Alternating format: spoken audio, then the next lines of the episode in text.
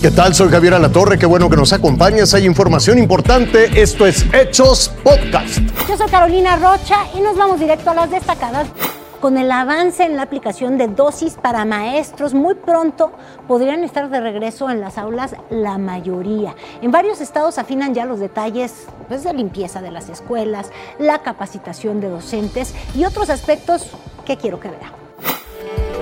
Yo extraño los niños porque son muy amables y son muy, este, pues todos me hablan, me, me saludan. Entonces, ahora que no los tengo, realmente los extraño. Pues de esta manera nos están protegiendo para muy pronto regresar a las aulas. Él recorrió desde Turicato hasta Morelia, dos horas y media de camino, solo para recibir su vacuna.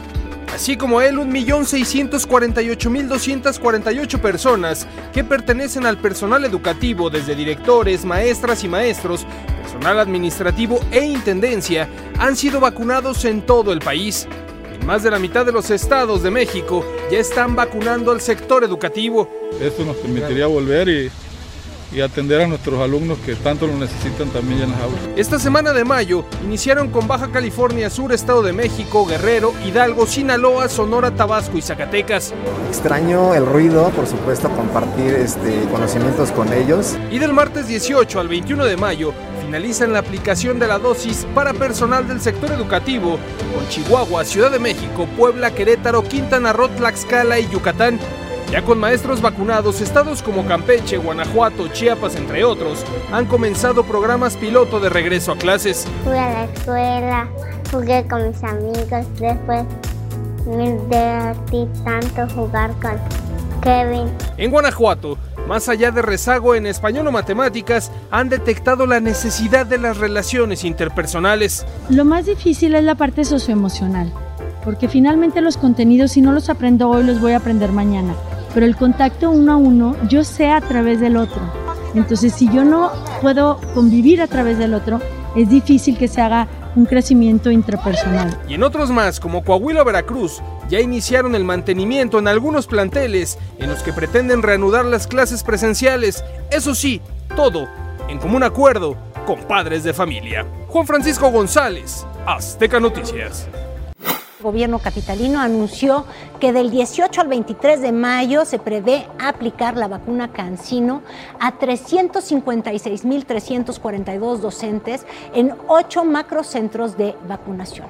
Además, Fíjese usted, el miércoles 19 al 23 de mayo va a continuar la vacuna para adultos de entre 50 y 59 años. En este caso se va a aplicar la vacuna rusa Sputnik V o 5 en las alcaldías Iztapalapa, Iztacalco, Xochimilco y Tláhuac. El orden va a ser determinado por la primer letra del apellido paterno.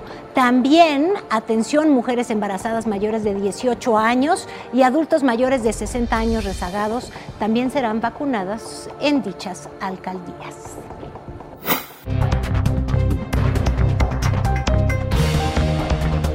Es momento de ir más allá de nuestras fronteras porque China se convirtió en el segundo país en hacer historia en el planeta Marte.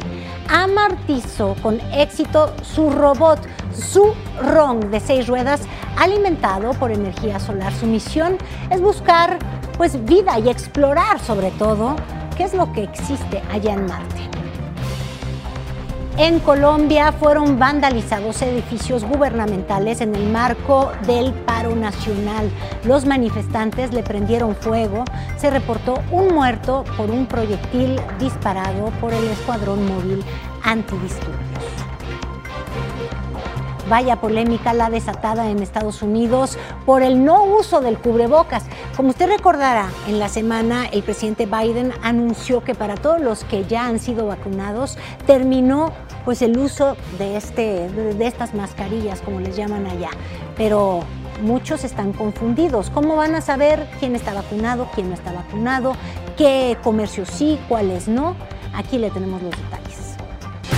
Adiós al cubrebocas. Estados Unidos aprobó el desuso de las mascarillas en quienes ya tienen esquema de vacunación completo, medida que tomó a varios por sorpresa.